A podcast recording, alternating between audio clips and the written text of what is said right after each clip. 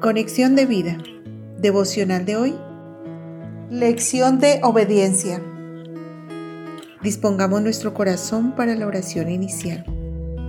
Padre Dios, he cerrado mis ojos a tus caminos y no he guardado tus mandamientos en mi corazón.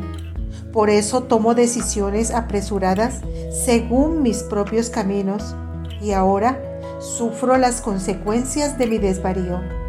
Te invoco con todo mi ser. Rescátame de mi orgullo y prepotencia. Déjame experimentar el atesorar tu palabra en lo más profundo de mi ser y caminar en obediencia. Amén. Ahora leamos la palabra de Dios.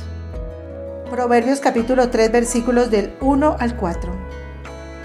Hijo mío, no te olvides de mi ley, y tu corazón guarde mis mandamientos porque largura de días y años de vida y paz te aumentarán. Nunca se aparten de ti la misericordia y la verdad.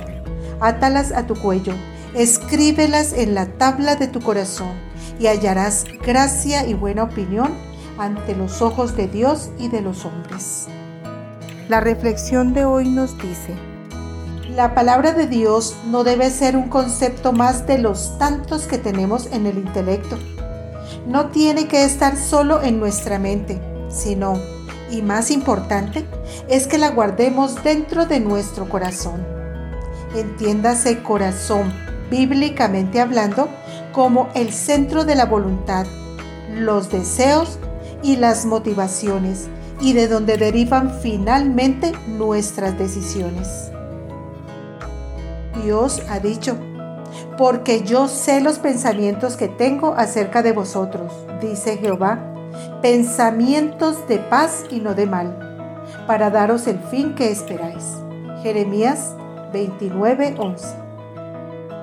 Para conocer los pensamientos que Dios tiene acerca de nosotros, es necesario conocer su palabra, pasar tiempo de calidad con Dios, renunciar a nuestra propia prudencia humillarse y obedecer.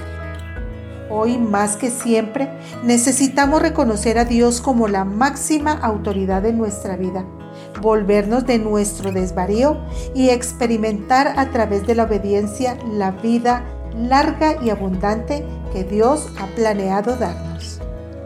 Conocer la palabra de Dios implica un esfuerzo adicional a través del estudio diario de la Biblia, la oración, la congregación, el testimonio y la obediencia.